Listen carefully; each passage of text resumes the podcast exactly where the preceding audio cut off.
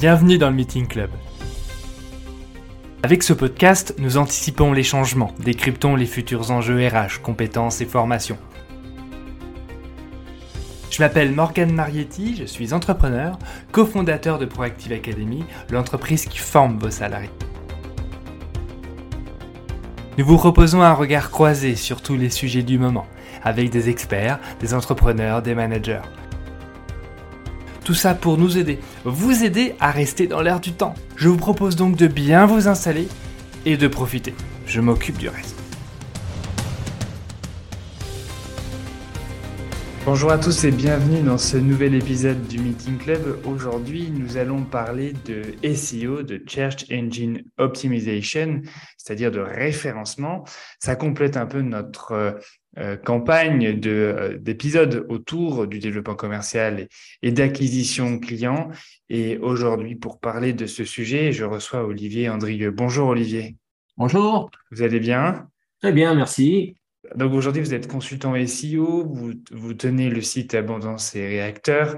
Vous êtes aussi un écrivain sur le sujet. Hein. vous avez écrit beaucoup de bouquins. On parle aussi de dont réussir son référencement sur, euh, sur le web. Euh, peut-être une petite présentation? Oui, euh, donc, donc je suis basé en Alsace et je, depuis, depuis un certain nombre d'années et donc je suis consultant SEO, euh, depuis 1996, puisque j'ai lancé mon activité en freelance en avril 96, donc ça fait 26 ans maintenant. Euh, et donc, je fais principalement euh, des audits de sites. Donc, j'essaie de comprendre pourquoi les sites de mes clients sont pas obligatoirement bien référencés, bien visibles sur, sur Google et surtout qu'est-ce qu'il faut qu'ils fassent pour être mieux, mieux visibles mieux référencés, mieux classés.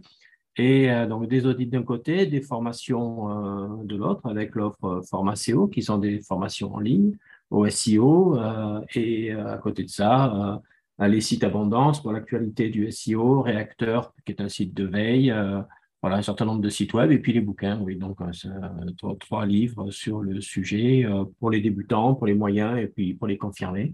ça fait pas mal, pas mal d'occupations autour du SEO une, expertise euh, cumulée depuis un certain nombre d'années. Donc ça, c'est intéressant. L'objectif hein, de, de, cet épisode, c'est de, de, donner toutes les bases en fait euh, à nos euh, auditeurs qui sont souvent, on va dire, novices, novices sur, sur le sujet. On va commencer avec une simple question. Ça consiste en quoi le SEO Ça, c'est quoi exactement?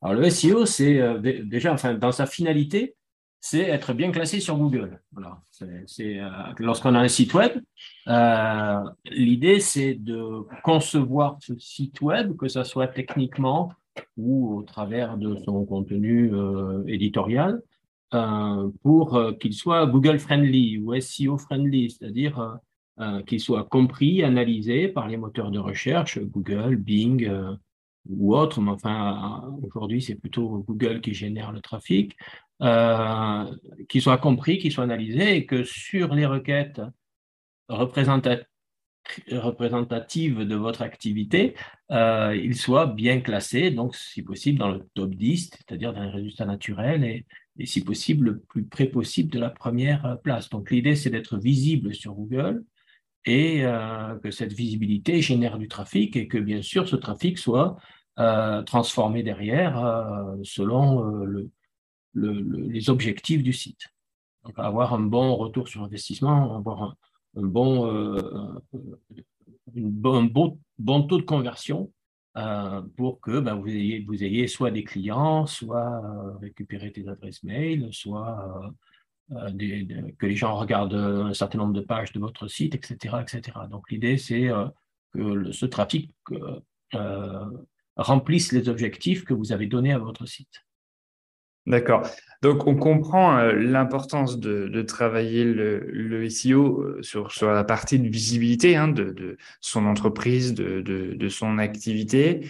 Euh, j'imagine qu'il y a des règles, en fait, des, principes. On parle des fois de, piliers, de trois piliers dans, dans le SEO. Qu'est-ce qu'il faut faire pour, pour bien être référencé? Oui, alors effectivement, il y a, les, trois piliers ou le triptyque ou la, pyramide, enfin, il y a, plein d'appellations. Euh, mais en fait, effectivement, il y a trois familles d'actions à mettre en place pour être euh, bien référencé et pour avoir donc un site qui est, euh, comme je le disais, compris et analysé par, par Google. La première, c'est la technique. Il faut que le, premier pilier, alors les, trois piliers sont la technique, le contenu et les liens. le premier pilier, c'est la technique, donc faire en sorte que techniquement, euh, le site euh, soit euh, facilement analysé par Google, que ce soit un peu comme une opération porte ouverte finalement pour, pour, Google, et essayer également d'indiquer quelles sont ce qu'on appelle les zones chaudes, hein, c'est-à-dire les, zones importantes du contenu des pages, pour dire à Google, attention, là c'est important et là c'est moins important. Donc il y a des balises, hein, a, sans, rentrer dans la technique, hein, mais il y a des balises qui s'appellent bah, le titre tout simplement, qui s'appelle une balise title, euh, le contenu éditorial doit être structuré. Alors, pour les gens qui connaissent un peu Word, qui utilisent Word, on peut mettre des, styles, euh, des, euh, de, niveau 1, niveau 2, niveau 3 pour structurer le contenu. C'est exactement la même chose pour une page web.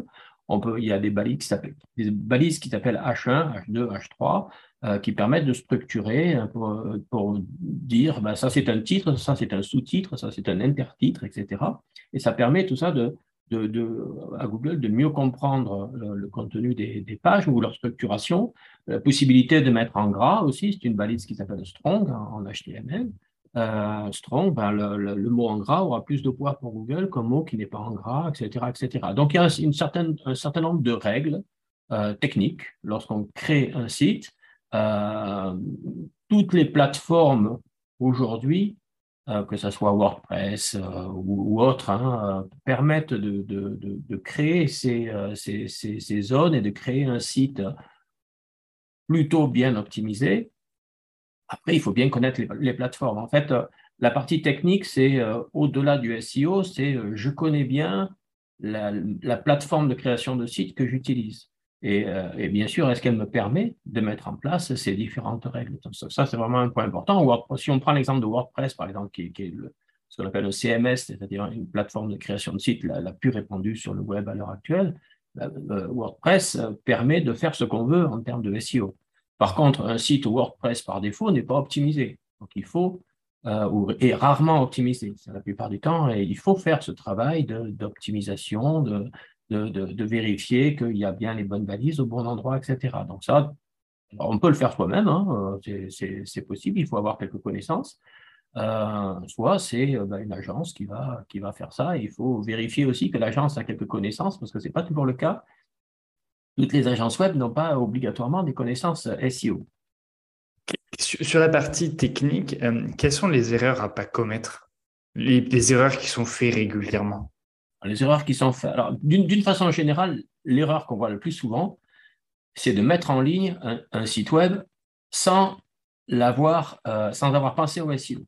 C'est un grand classique. On met en place un site web, ah tiens, il faudrait peut-être que je pense à, son optimisation pour les moteurs de recherche. Mais ce n'est pas là qu'il faut le faire, c'est avant. C'est avant qu'il soit mis en ligne. Parce qu'en fait, il faut tout refaire. Si on si on s'aperçoit qu'on n'a pas fait de SEO, qu'on n'a pas euh, euh, conçu le site euh, en fonction des desiderata de Google, quelque part, une fois qu'il est en ligne, ben, ça veut dire qu'il va falloir tout casser et, tout refaire, peut-être. il y a des grandes chances. Euh, donc ça, c'est pas bon, parce que Google, il va avoir une première version, puis avoir une deuxième version, etc. Donc, et puis, c'est beaucoup de travail. On va faire deux fois le même travail, en fait. Donc, il faut vraiment penser la technique, enfin tout, hein, penser SEO d'une façon générale, à part les liens, puisque ça, ça viendra après, euh, mais la, technique et le contenu, il faut vraiment penser à ça avant la mise en ligne du site. C'est vraiment une, erreur extrêmement commune. Après, l'erreur la plus commune euh, en termes techniques, c'est le fait de ne pas mettre ou, de, se tromper ou de faire du travail de faible qualité sur la mise en place des balises H1, H2, H3, H4, qui sont donc ces balises qui permettent de structurer le contenu éditorial. Alors souvent, soit il n'y en a pas, euh, soit elles sont, présentes, mais elles ne sont pas sur des titres ou des intertitres, c'est plutôt euh, dans, le, dans le footer, dans le bas de page, ou euh, sur newsletter, ou annoté, ou enfin des, des, des, des, mentions, ou des titres, ou des indications qui n'ont pas de valeur sémantique, en fait. En fait, en lisant le contenu des balises H, ce qu'on appelle les balises H, donc il y a, il y a six niveaux, H1, hein, H6, comme la structuration dans, Word. Euh, en lisant ces, ces balises, il faut qu'on comprenne de quoi parle la page. Donc, si vous mettez les, balises un peu n'importe où, eh ben, on ne comprend pas de quoi parle la page. Donc, si vous ne comprenez pas de quoi parle la page, Google ne comprendra pas non plus. Euh, donc, c'est vraiment important de bien structurer son contenu éditorial avec ces balises. Euh, titres, intertitres, sous-titres, euh, mettre des intertitres et des sous-titres aussi. Moi, je mets le chapeau, c'est-à-dire le petit résumé au début du, au début du, texte. Je le mets souvent en H2, par exemple, et les intertitres en H3, le titre en H1. Voilà, c'est une façon de faire. Il y en a d'autres, hein, bien sûr. Il y en a certains mettre le titre en H1, le chapeau en gras et les intertitres en H3. Voilà, il y a plusieurs façons de faire, ça, c'est pas un problème. Mais il faut penser structuration de contenu euh, ça, c'est vraiment la, le, problème qu'on voit vraiment le plus souvent. Euh, le title, donc la balise, euh, la balise titre, qui est la balise HTML pour le titre de la page, celle-là, d'une façon générale, c'est pas trop mal fait. Mais par contre, la structuration en, balise H1, H2, H3, c'est pas très bien fait. Et pourtant, Honnêtement, aujourd'hui, toutes les plateformes euh, un peu connues euh, permettent de faire ça. Par contre, euh, comme ce n'est pas fait par défaut, ben, on ne le fait pas obligatoirement. Et, après, ben, ça fait des pages qui ne sont pas bien optimisées. En fait, ce sont des pages qui ne montrent pas à Google quelles sont les zones importantes. Et donc, ben, il ne peut pas, ou en tout cas, il aura beaucoup plus de mal à pondérer son analyse et à comprendre de quoi parle la page. Ok, euh, donc ça c'était la partie technique. Alors c'est qu'il y a des outils euh, euh, voilà pour créer des sites. WordPress est, un des plus connus. La, suite c'est la partie plutôt éditoriale, donc c'est la partie contenu. pour résumer, j'imagine qu'il y a des, règles un peu fondamentales. Alors on fait souvent la différence entre on va dire des sites vitrines où on parle de, de, de, de contenus froids qui sont figés. Euh, et après, du contenu éditorial plutôt chaud, qui en fait continue à alimenter, plutôt sur du content marketing, en tout cas pour ceux qui en font. Euh, est-ce qu'il y a deux approches différentes euh, en fonction de ces deux, types de contenus ou est-ce qu'il y a une vision globale à avoir? Non, tout à fait. En fait, le, le, site de type vitrine, bon, bah, c'est une expérimentation, c'est une présence sur le, sur, le, sur le web. On va essayer d'être bien positionné sur sa marque ça n'ira pas beaucoup plus loin que ça. Hein, euh, je, tape le nom de mon entreprise, euh, je suis pas trop mal classé, voilà, j'ai mon site vitrine. Il euh, ne faut pas demander plus à un site vitrine. dès qu'on veut aller un petit peu plus loin, dès, qu'on veut avoir un peu plus d'ambition sur le web, dès qu'on a un peu plus d'ambition, dès qu'on veut avoir un petit peu plus de visibilité, il va falloir un site qui, propose plus de contenu, donc plus de pages, qui évolue dans le temps, euh, plus de nouveaux contenus aussi, hein, donc euh, ça c'est important. Et c'est d'autant plus important qu'on va viser des requêtes, ce qu'on appelle des requêtes chaudes, c'est-à-dire des requêtes d'actualité. Si je suis, euh, je ne sais pas, auteur de, livres, ben, je vais peut-être essayer d'être bien classé sur Salon du Livre ou Salon, voilà, dès qu'il y a des événements, je vais essayer de, me positionner sur, sur des requêtes qui sont plus saisonnières et, pour des requêtes saisonnières, euh, événementielles, là, il n'y a pas d'autre solution que d'avoir un site web qui bouge beaucoup. Parce qu'en fait, euh, sur ce type de requête, Google va positionner celui qui a parlé en dernier. En fait. Pour être celui qui a parlé en dernier, ben, il faut évidemment euh, proposer du contenu qui est quand même assez... avec une, une euh, une, euh, je ne trouve pas le mot, mais une, euh, souvent, quoi, une, une, une actualité chaude. Voilà, une actualité chaude et puis du contenu qui est, qui est vraiment récent, récent hmm. et, et, qui est posté peut-être un article par semaine, voilà, ce type de choses, hein, qui est une fréquence, voilà, c'est le mot que je cherchais, une fréquence qui est, qui est assez forte. Donc, plus, on, plus on veut coller à une actualité, plus et finalement, plus on veut euh, aller sur des, sur, sur, des requêtes différentes, on dit souvent il faut euh, une page, une requête. Une page web, une requête. Un contenu, une requête. Donc, si vous voulez être positionné sur votre marque, bon, ben voilà, votre site euh, vitrine, ça va. Mais plus, si vous voulez être positionné sur 50 ou 100 requêtes, un mot-clé, ben, ça veut dire 50 ou 100 pages. Donc, voilà, ça, veut dire quand même pas mal de, contenu à rédiger et, ça prend du temps, c'est assez chronophage. Et bien sûr, à, rédiger, et ça veut dire que la requête visée, il va falloir qu'elle soit dans les zones chaudes qu'on a définies dans la phase technique, c'est-à-dire le title, le H1, le H2, le H3, les mots en gras, etc. Donc il y a, une façon et il y a un volume de, volume de texte aussi aujourd'hui. On a établi que euh, pour être un minimum euh, réceptif par rapport, euh, réactif par rapport aux, algorithmes de Google, il faut un texte d'au moins 600 à 800 mots, voire plus de 1000. Alors, c'est voilà, c'est pas une brève, hein, c'est pas, c'est pas mmh. trois phrases, c'est quand même un texte assez approfondi. Alors, c'est pas non plus il y a, l'aspect quantitatif, il y a l'aspect qualitatif aussi. Hein. On ne va pas mettre 1000 euh, mots de bouillie, ça ne va pas marcher. Hein. Il faut quand même que. En fait, l'idée, c'est de se dire qu'est-ce que recherche l'internaute euh, Quelle est la question qu'il se pose Et comment est-ce que je peux répondre au mieux à cette question? Quelle est son intention de recherche Avec peut-être une connotation, est-ce qu'il y a une connotation commerciale Il veut acheter ou euh, informationnel Est-ce qu'il recherche juste une information Ou local Est-ce qu'il veut, euh, euh, il recherche un commerce local, par exemple, etc., etc. Donc, quelle est son intention de recherche? Quelle est la question qu'il se pose? Je dois être le meilleur sur le web pour répondre à cette question. En 600, 800 ou 1000 mots. Ça peut faire 2000, mais enfin bon, je ne sais pas si les internautes lisent des contenus de 2000 mots, mais euh, avec quand même euh, un, contenu, euh, un volume de texte qui n'est pas négligeable, et le plus d'informations possible, donc un article informatif, intelligent, et qui répond à, la demande de l'internaute. Donc c'est un, vrai travail. Hein. en plus, il faut que ça soit agréable à lire, hein, sans faute d'orthographe, bien sûr, avec quelques illustrations qui, vont donner encore des informations supplémentaires. Euh, donc, c'est un, un, un, vrai travail. C'est pour ça aussi que il y a des métiers qui se créent de, rédacteurs et de rédactrices web qui font ce travail pour les, euh, pour les sites web, en disant euh, aux gens qui ont des sites web, bah, vous n'avez peut-être pas le temps, pas les connaissances, ou, en tout cas pas les connaissances techniques pour générer, pour créer du trafic, pour créer des textes, pardon, euh, intéressants et aussi optimisés pour le SEO. Donc, on va les écrire pour vous et, vous pourrez les poster sur votre site. Ce sont des nouveaux métiers qui se développent de plus en plus. Question, euh, donc j'ai plusieurs questions qui me viennent. Euh, on parle aussi du taux de rebond et de la durée moyenne en fait sur la page. Est-ce qu'elle va influencer Google sur son positionnement? Alors, la durée de, visite sur une page ou sur un site n'est pas prise en compte par l'algorithme de Google, donc ça c'est clair aujourd'hui.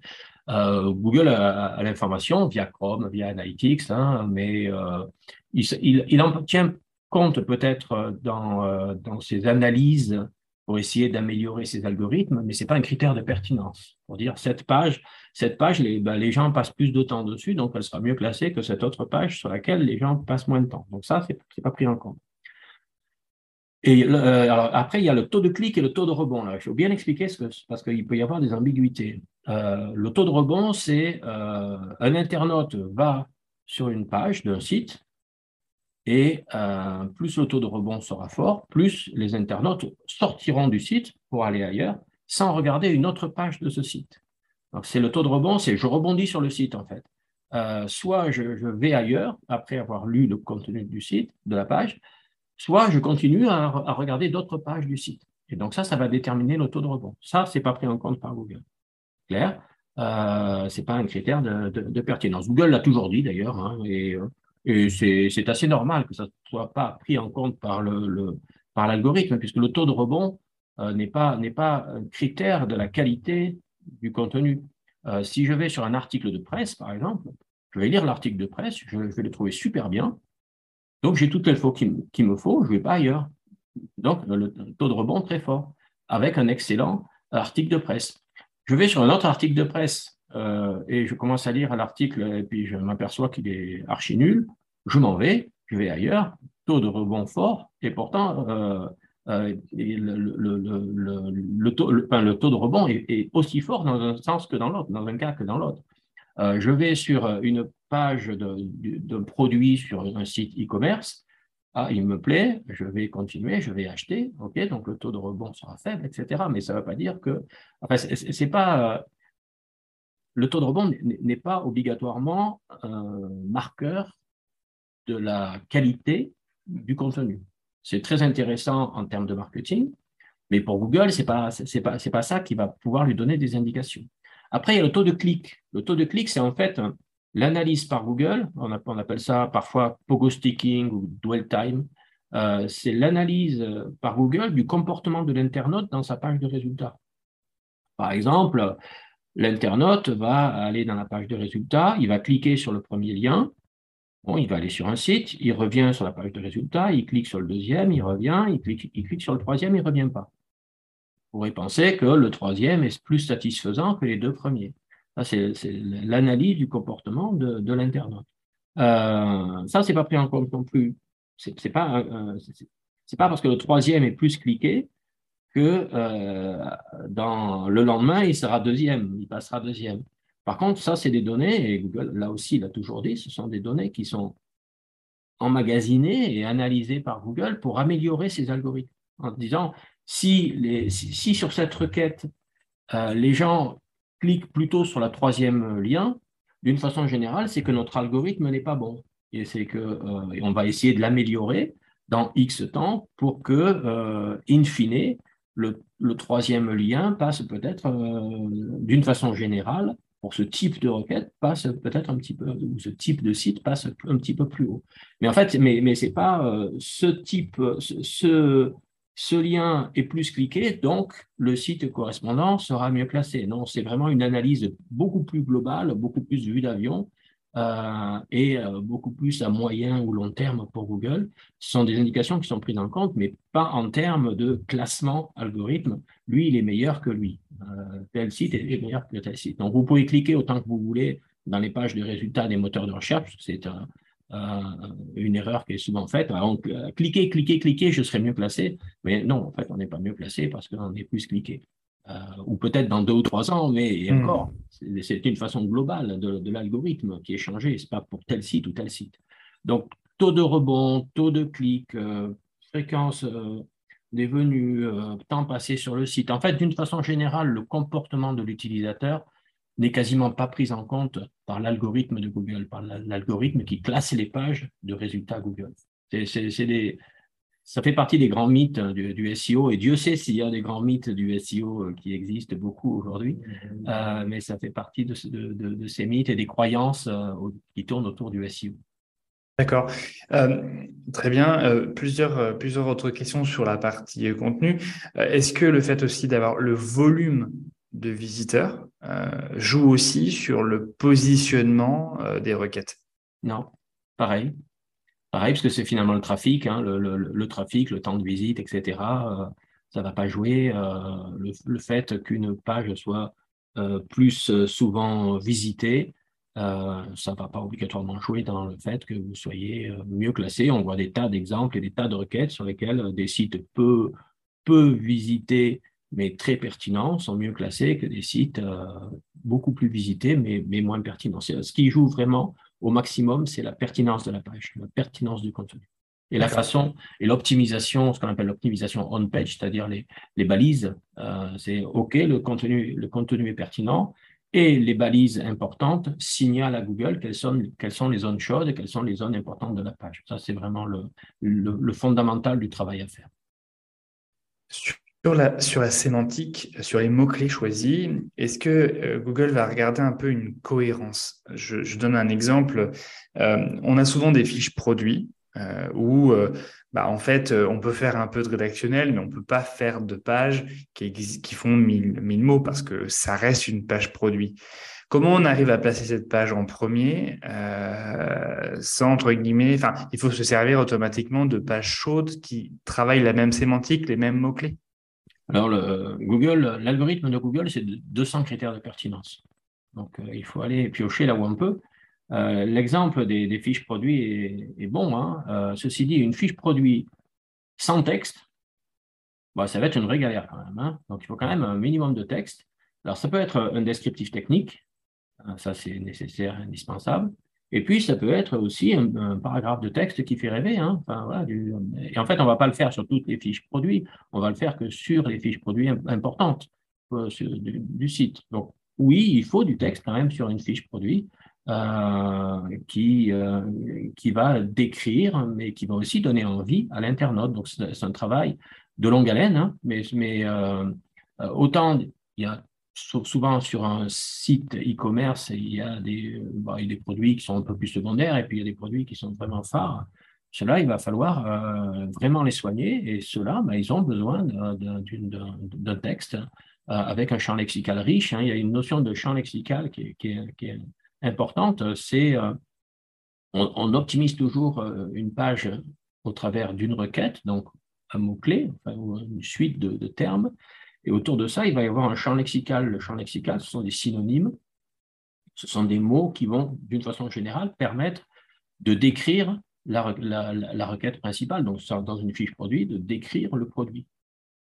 Donc si je parle, je ne sais pas, qu'est-ce que j'ai euh, que autour de moi? Si je parle d'un écran, euh, d'un écran euh, d'ordinateur, ben, je vais parler de définition, je vais parler de taille, je vais parler de marque, je vais parler de tout un tas de, termes, en fait, de, visualisation, euh, de, couleurs, etc., etc.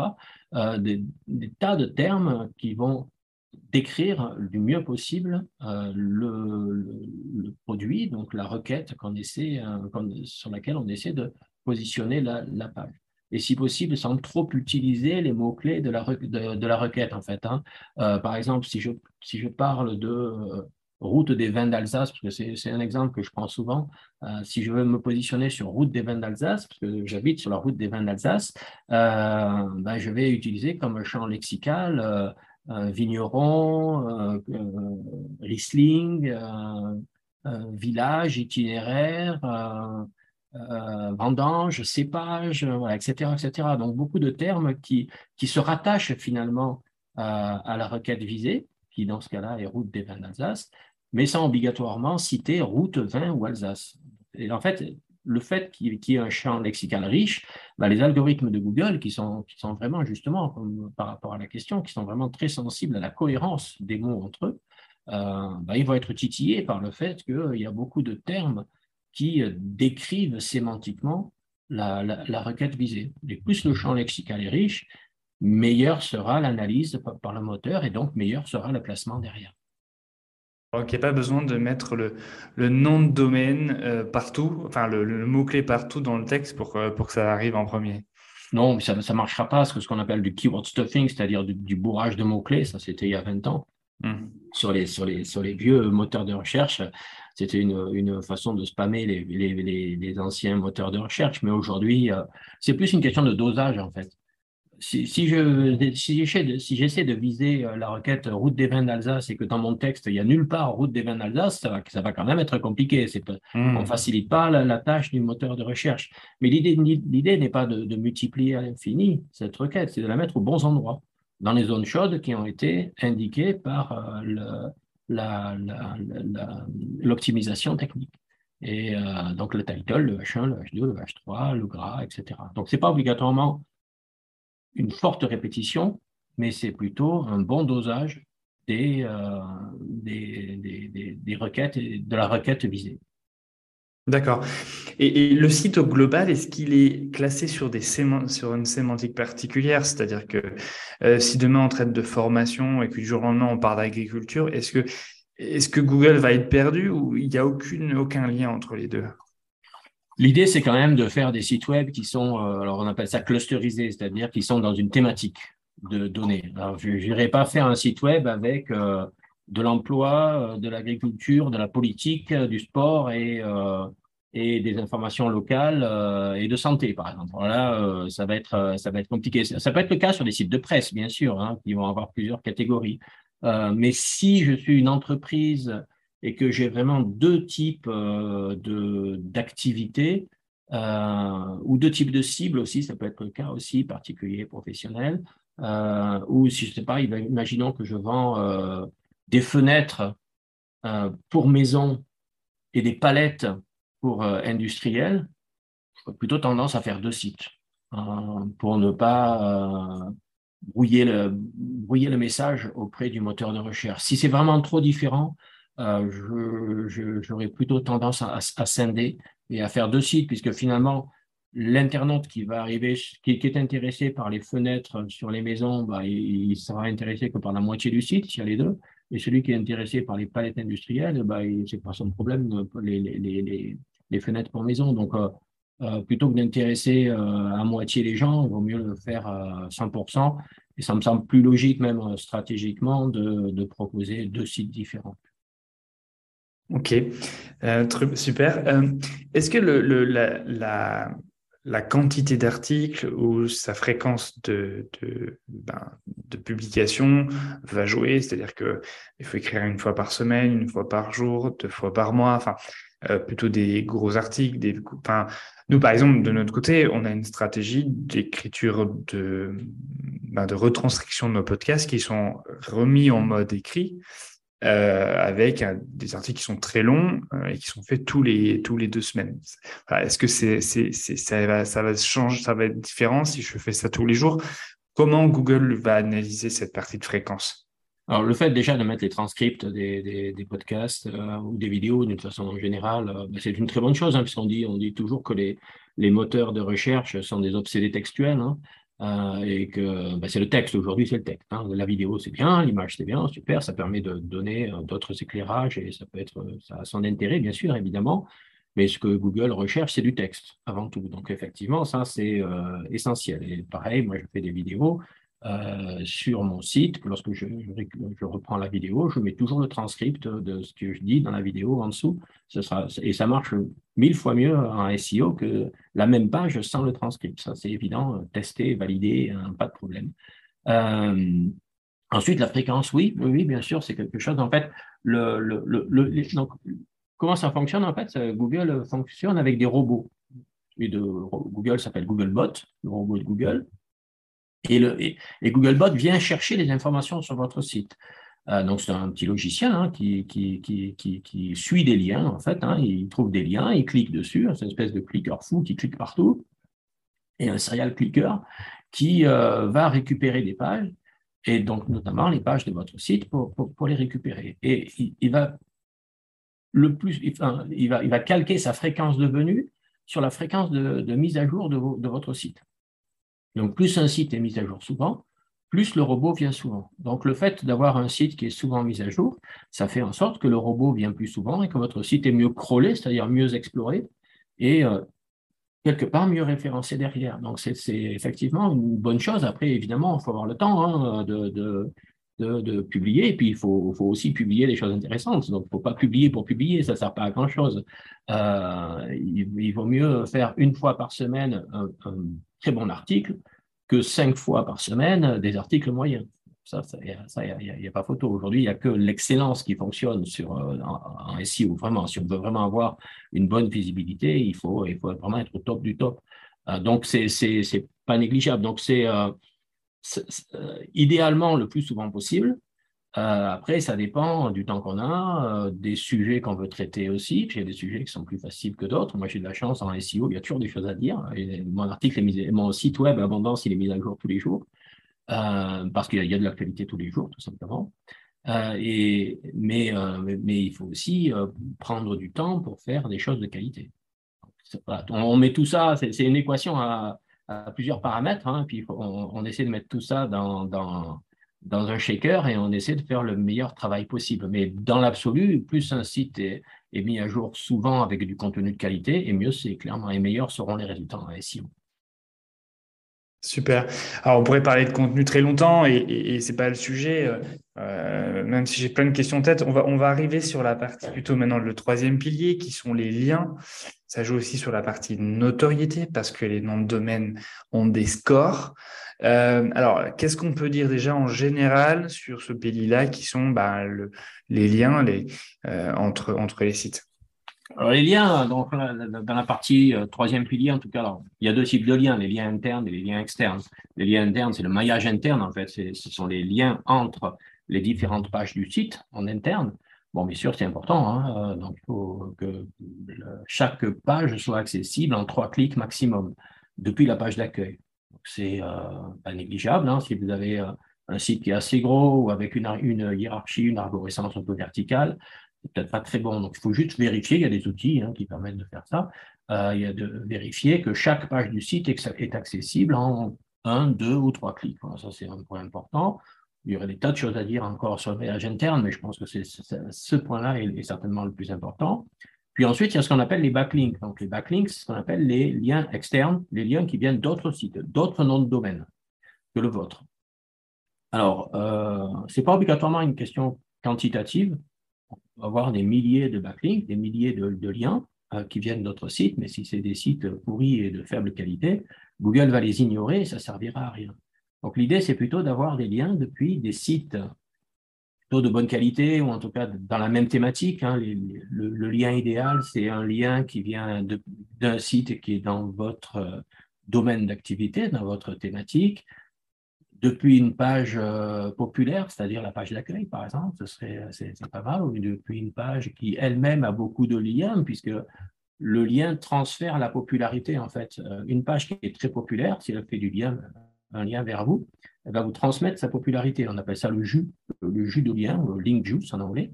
Euh, donc, un lien depuis une page qui, qui, qui, n'a pas de lien, ben, elle ne va pas transmettre beaucoup de jus puisqu'elle-même n'est pas très populaire. Elle, elle-même n'a pas beaucoup de liens. Euh, donc, il y a des outils qui permettent de mesurer ça aussi. Euh, souvent, la page d'accueil est souvent plus populaire, donc elle a plus de, elle a plus de liens elle-même. Donc, elle va, elle va transférer un petit peu plus de popularité. Si possible, un lien aussi depuis une page dans la même langue que la vôtre. Alors, ce n'est pas, pas, obligatoire, bien sûr, il n'y a pas de problème, hein, mais ça, me semble plus cohérent si vous avez un site en français, d'avoir des liens depuis des sites en français ou anglais-anglais, euh, etc. Et puis, un point qui est très important, c'est l'encre du lien. L'encre du lien, c'est le texte cliquable. Euh, le texte sur lequel l'internaute va cliquer pour aller chez vous. Euh, donc, le texte qui, est présent dans la page distante. Si c'est ben, si, vous, vous appelez entreprise Tartampion et que et que le lien c'est entreprise Tartampion, quand on va cliquer, ben, Google va comprendre que la page distante parle de entreprise Tartampion, c'est plutôt bien. Mais si le lien c'est cliquer ici, lire la suite ou pour savoir plus, ben, le, lien indique à Google que la page distante parle de cliquer ici, de lire la suite ou de pour en savoir plus, ce qui sémantiquement n'est pas bon. Euh, vous, ne, vendez pas des cliquets ici pour en savoir plus. Vous vendez, euh, ou votre nom c'est entreprise Tartampion, puis si vous vendez des, fenêtres de maison, pour reprendre l'exemple, ben, le lien doit plutôt être fenêtre pour maison, par exemple. Voilà, l'encre, ce qu'on appelle l'encre, hein, ou le, le, texte cliquable, doit décrire le contenu de la page distante. Alors, en maillage interne, c'est facile, on le maîtrise puisque c'est son propre site, mais on ne maîtrise pas toujours les liens que font les autres. Euh, parfois, oui, parce que vous connaissez la personne qui fait le lien. Donc là, vous lui demandez de, faire une encre de proposer une encre un peu descriptive. Euh, par contre, si euh, l'encre, c'est cliquer ici et que c'est un site totalement inconnu, que vous ne savez pas comment contacter la personne, bon, ben, c'est pas pire, c'est pas grave, hein, c'est pas pénalisant. C'est juste que vous n'allez pas être puni pour ça, bien sûr, hein, mais c'est juste, ben, on, y perd un peu puisque l'encre n'est pas descriptive, alors que ça aurait été sympa de contacter le webmaster ou l'éditeur du site en disant merci pour le lien, faut toujours être poli, et puis euh, de dire, euh, bah, par contre, l'encre cliquée ici, si tu pouvais changer, ce serait quand même sympa en mettant euh, fenêtre pour, maison ou autre, quoi, quelque chose d'un peu plus descriptif. Donc là aussi, il y a, pas mal de critères hein, à, prendre en compte. Donc, ce n'est pas obligatoirement, comme je le disais, une, une vision quantitative, hein, c'est vraiment qualitatif. Hein, quelques dizaines de liens peuvent même suffire la plupart du temps, c'est plusieurs centaines quand même. Hein. Donc ça, il y, a des outils comme la Search Console de Google, par exemple, qui va donner des indications sur euh, les sites qui font des liens vers vous. Et euh, donc, quand même, un certain nombre de liens euh, depuis des sites connus, entre guillemets, ou reconnus, ou en tout cas pas des sites bidons qui ont été créés que pour faire des liens, ça arrive malheureusement, et, avec une encre de bonne qualité, euh, on, parle d'encre bio, avec un, texte qui décrit euh, votre contenu. Et là, vous avez un netlinking qui commence. Alors, netlinking, c'est euh, l'ensemble des liens, des backlinks, des, hmm. liens qui pointent vers vous, qui commencent à être pas mal. Là aussi, c'est très chronophage, c'est hyper chronophage. Hein. C'est ce qui est le plus chronophage avec la rédaction, clairement. Oui, parce qu'on pourrait avoir un très bon site avec globalement des contenus mis à jour et techniquement euh, bien, bien optimisés pour SEO. et n'avoir aucun lien, euh, et donc avoir automatiquement une difficulté de positionnement par rapport à des concurrents qui sont plus, euh, beaucoup plus calés avec une meilleure notoriété. Euh, comment on obtient nos, premiers liens? Est-ce qu'on attend, il y notre contenu, mais j'imagine qu'il y a aussi une démarche d'aller de, de, chercher des liens, et je sais qu'il y a des services qui proposent de payer des liens aussi. quelle est votre vision sur, sur ce sujet? Alors, alors ça, ça, se joue aussi un peu dans le temps. Euh, quand on crée un site, au début, on n'a pas de lien. C'est normal. Euh, vous arrivez sur un marché, personne ne vous connaît. Euh, donc, il n'y a pas de lien. Et, mais ça ne veut pas dire qu'on ne peut pas faire de SEO. Par contre, on ne on va pas viser des requêtes très concurrentielles. Parce qu'en fait, on voit bien que lorsqu'il y a beaucoup de sites qui essaient de se battre sur une requête donnée, les sites qui passent premiers, c'est souvent ceux qui ont les meilleurs liens. donc, plus il y a de concurrence, plus il y a de sites qui essaient de se positionner, plus le lien est important. Donc au début, on ne va pas obligatoirement essayer de viser des requêtes très concurrentielles. On peut avoir des résultats, on dit souvent que le, SEO, euh, c'est long, etc., mais ce n'est pas vrai, c'est faux. On peut avoir des résultats en un jour, deux jours, moi j'ai des résultats en cinq minutes, hein. Euh, mais les, requêtes que je vise ne sont pas obligatoirement très concurrentielles. Si je veux des résultats rapides, je choisis ma requête en fonction. Euh, lorsque je mets en place un article, lorsque je publie un article, euh, j'essaie, en fait, mon, but sur le site Abondance, c'est d'être dans le top 10 de Google dans le quart d'heure ou au pire l'heure qui suivent la publication sur la requête choisie. Alors, j'y arrive pas tout le temps, hein, je pas un surhomme, hein, mais, mais, le choix de la requête est super important parce que si j'essaie de, viser une requête qui est demandée 200 000 fois par mois, c'est même pas la peine, c'est plusieurs mois de travail pour, pour avoir ça. Par contre, des requêtes qui, sont demandées entre 1000 et 10 000 fois, et ça, c'est il y a un outil que Google propose qui permet d'avoir le volume de recherche d'une requête euh, mensuelle. Euh, entre 1000 et 10 000, euh, c'est des choses qu'on peut avoir. Comme mon site aussi est assez ancien et, Google a beaucoup de signaux, j'espère, positifs de, sur ce site, bah, ça se passe la plupart du temps bien parce que bah, ce site, il a déjà une certaine notoriété et euh, ben, la requête visée, elle n'est pas énormément demandée, 1000 entre 1000 et 10 000 par mois, c'est quand même pas complètement euh, nul, hein, ça génère du trafic quand même. Euh, mais je, reste sur des requêtes atteignables par rapport à le temps dont je dispose. C'est de l'actualité, donc c'est pas dans 15 jours que je veux être positionné, c'est aujourd'hui, et même dans, dans, une heure. Donc ça, c'est important aussi de cette notion de temps.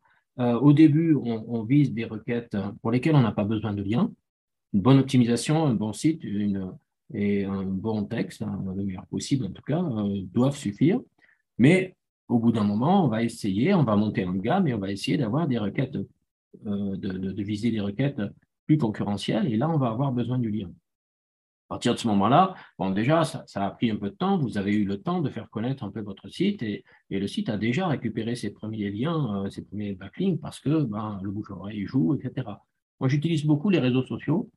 Alors, j'utilise les réseaux sociaux pour faire connaître mes articles, non pas euh, pour les liens, puisque les liens depuis les réseaux sociaux vers euh, votre site ne sont pas pris en compte par les moteurs. Donc, le, lien ne sert à rien, entre guillemets. Par contre, ça fait de la notoriété, par contre, ça fait du bouche à oreille. Euh, et, y a, on peut aussi, euh, les liens sont ainsi repris par d'autres sites, etc., etc. Et petit à petit, alors ça se fait pas en trois jours, hein, c'est clair, hein, c'est un peu de temps. Il faut, il faut tisser sa maille. Hein, on est sur le web. Euh, et, et, et, petit à petit, en fait, euh, la notoriété va générer du lien. Ce qu'on appelle le link bait, le link bait ou link baiting c'est euh, to, bait, c'est appâter à la pêche.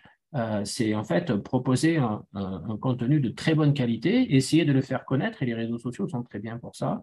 Et le fait que ce contenu soit de bonne qualité, le fait de le faire connaître, indirectement, ça va générer des liens sur des sites web, et c'est ça qui va, qui va créer les premiers backlinks.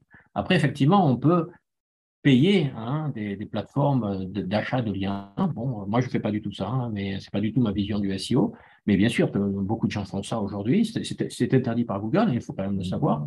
potentiellement, même si Google aujourd'hui ne pénalise plus ça, mais ignore plutôt euh, des liens de faible qualité. Et malheureusement, les achats de liens via ces plateformes sont souvent des liens de faible qualité. Euh, donc, il y a quand même un risque de payer pour quelque chose qui ne sera pas pris en compte par, Google. parfois, c'est pris en compte, ça peut aider.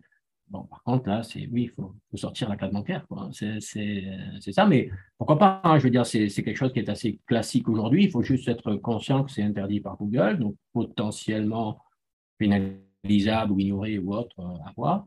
Euh, et que euh, ce n'est pas obligatoirement très pérenne, je pense, comme, comme vision. Mais peut-être que pour commencer, le problème, c'est qu'en fait, il y a beaucoup de plateformes et qu'elles sont loin d'être toutes de la même qualité. Donc, on peut vraiment acheter quelque chose d'assez pourri et parfois pour un, prix assez cher. Donc, bon, il faut bien tester avant et bien se, essayer de, de, de se renseigner sur euh, des bonnes plateformes de vente de liens.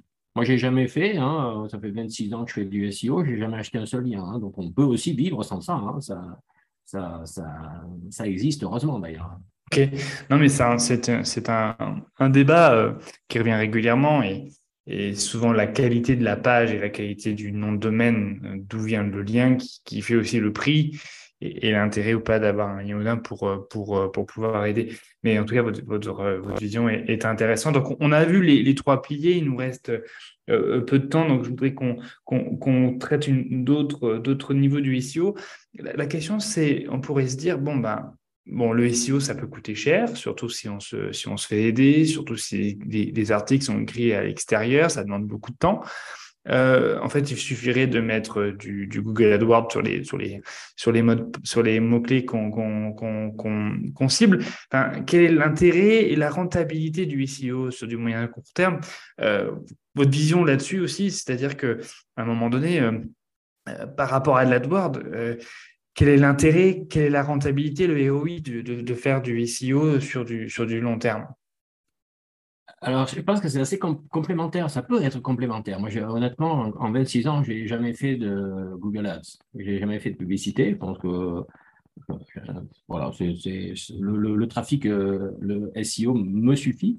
Euh, mais ça peut être assez complémentaire.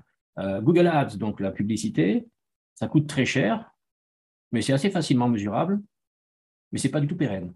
À partir du moment où vous arrêtez de payer, c'est mort. Vous disparaissez. Euh, Google Ads, ça prend du temps, donc de l'argent. En revanche, c'est hyper pérenne.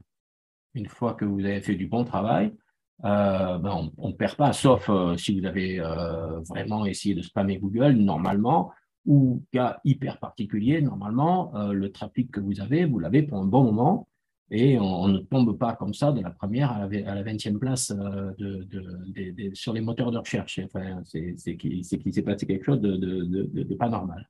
Donc, c'est en fait le trafic SEO qui représente environ, enfin, en tout cas, moi, c'est les objectifs que je donne à mes clients, c'est entre 40 et 50% du trafic total via le SEO, ce qui est quand même euh, important. Donc, il euh, ne faut pas être à plus de 50% parce qu'après, on devient dépendant de ce trafic, et c'est un trafic qu'on ne maîtrise pas obligatoirement parce qu'il y a des changements d'algorithme, parce qu'il y a des bugs chez Google, parce qu'il peut y avoir des tas de problèmes. Donc, on ne peut pas devenir dépendant du trafic SEO, donc, et, Dieu sait si je le vois souvent.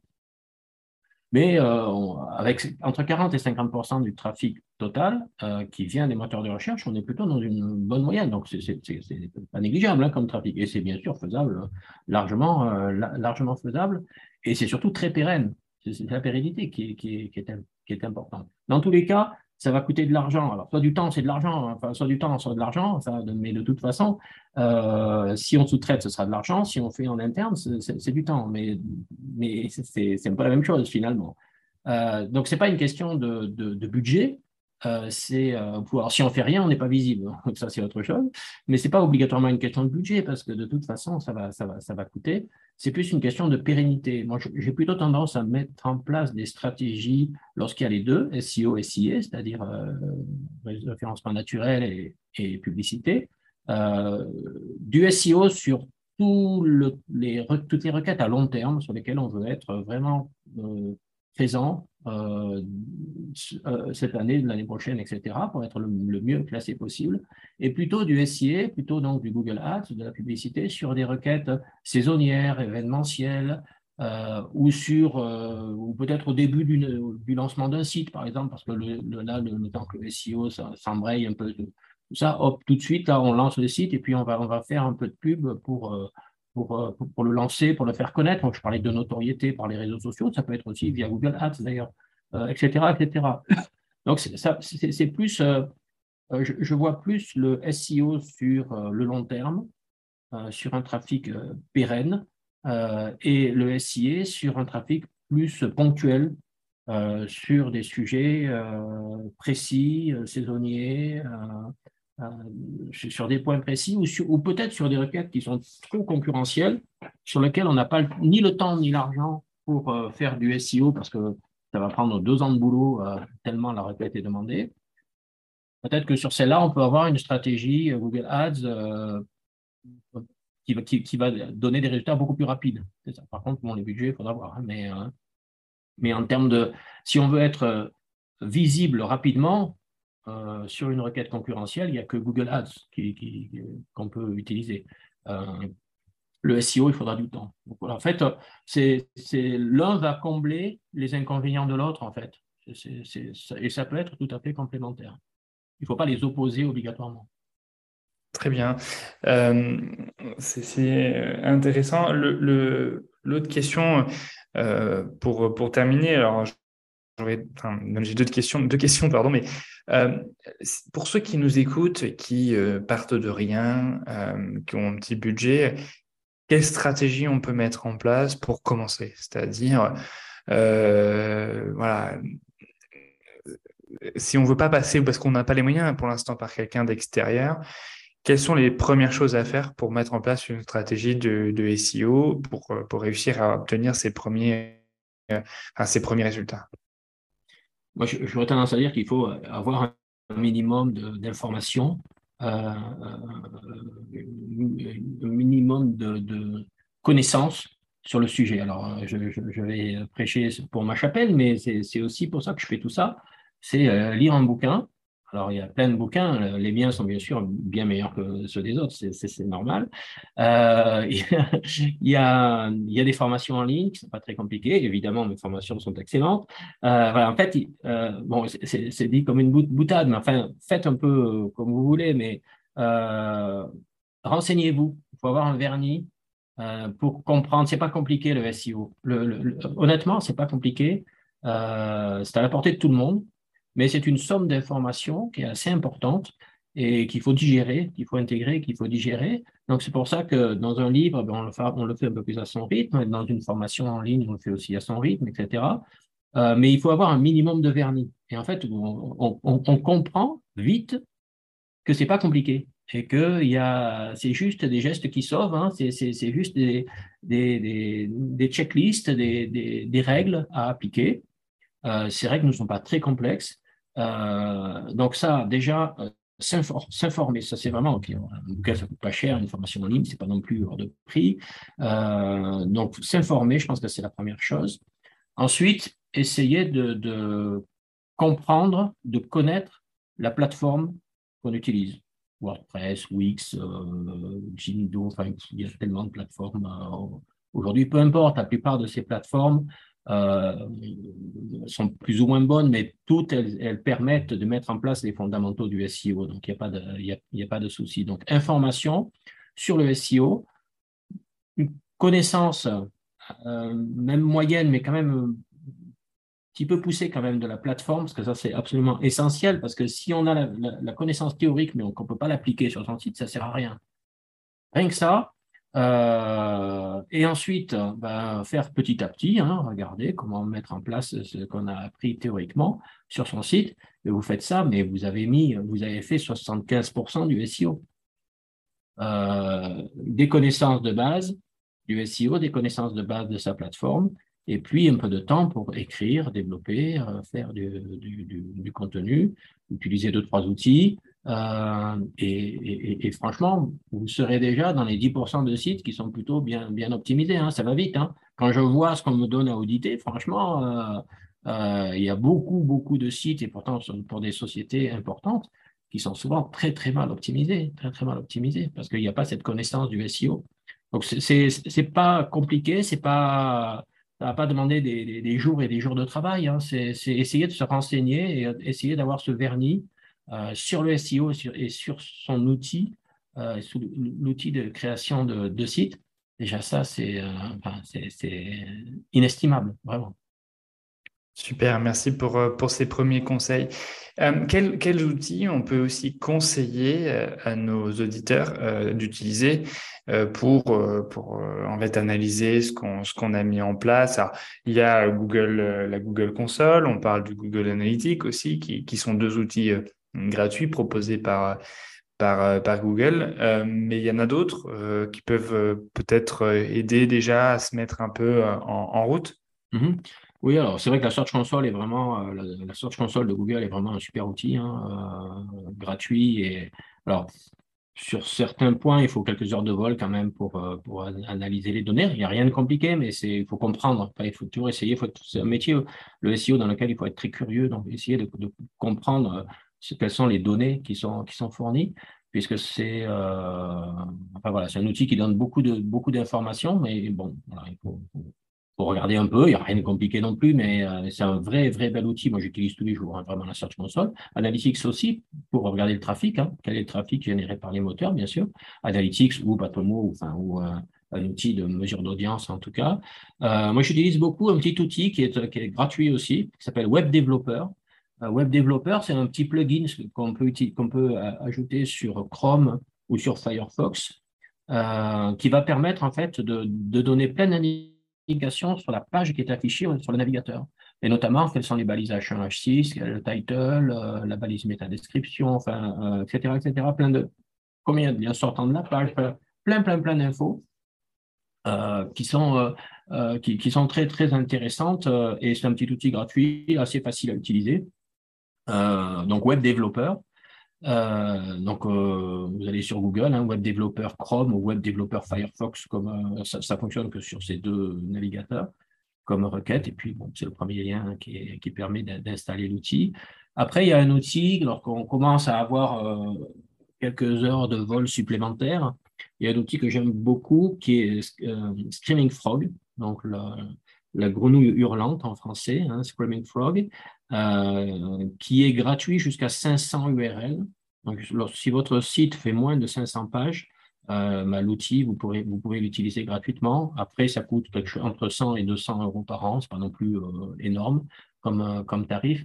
Par contre, c'est un outil qui, est, qui est, vraiment très intéressant parce qu'il va simuler l'exploration du site par Googlebot, en fait, par les robots de, Google.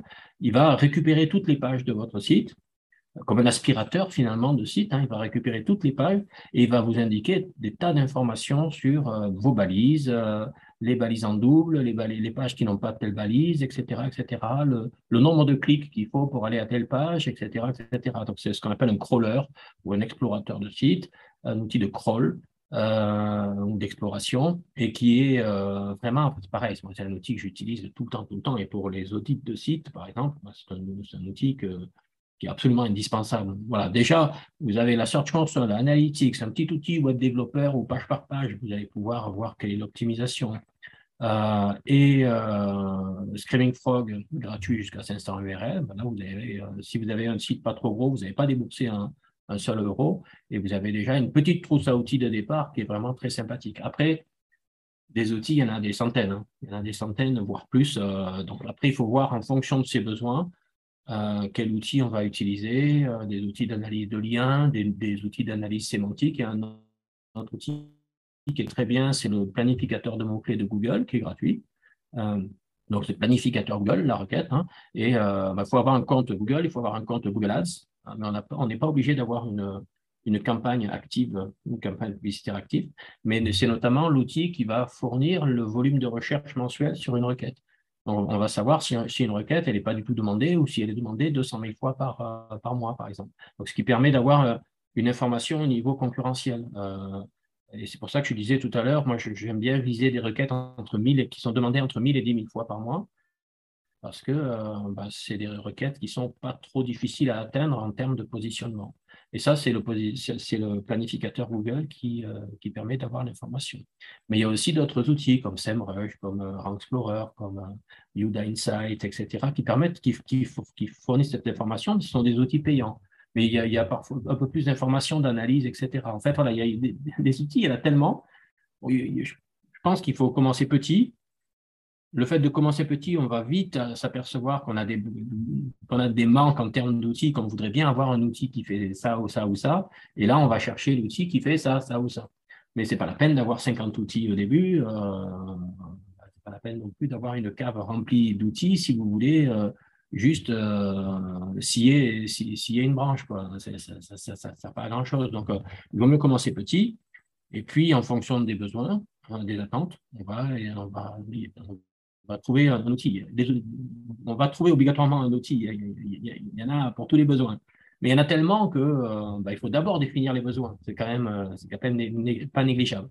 Et après, euh, bah, l'idée, c'est de demander éventuellement sur les réseaux sociaux, j'ai tel besoin, quel, outil est-ce que vous me proposez? Et les gens qui utilisent ce type d'outil vont, indiquer quel est l'outil qu'ils proposent. Après, tous les outils sont accessibles, ont au moins une version de test gratuite. Là, on le teste et puis ça, ça, convient, ça convient pas, ça convient pas, on en cherche, un autre.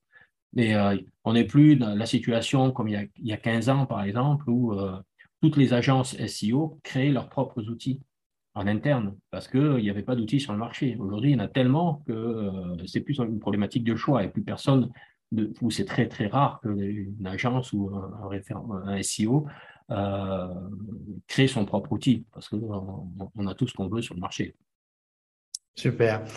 Bah, écoutez, euh, on arrive à la fin de, cette, cet épisode. Je pense que, euh, chers auditeurs, vous avez eu euh, en fait plein de conseils, plein d'astuces pour commencer et optimiser votre SEO et peut-être reprendre à zéro certaines choses que, que vous aviez loupées. Olivier, merci beaucoup pour le temps que vous nous avez accordé. Euh, vous aurez euh, sur notre page, euh, bien sûr, un lien pour, pour retrouver les sites sur le SEO de, de, de Olivier Andrieux ainsi que, ainsi que son livre. et donc voilà, donc merci Olivier, je vous dis à, bientôt. Et merci beaucoup. On se dit, nous, chers auditeurs, dans le prochain épisode du Meeting Club. À très bientôt et passez une très bonne journée. C'est super, vous avez suivi l'émission jusqu'au bout. Je vous remercie beaucoup pour votre fidélité. Si vous avez aimé cet épisode, n'hésitez pas à commenter, à liker, à partager à vos amis et surtout à mettre 5 étoiles, 20 étoiles, 30 étoiles sur Apple Podcast. Ce podcast, le Meeting Club, a été produit par Proactive Academy, une entreprise qui vous accompagne dans la formation et la montée en compétences de vos salariés. Je remercie toutes les équipes pour leur aide et pour leur investissement de tous les jours et je vous dis à très bientôt dans le Meeting.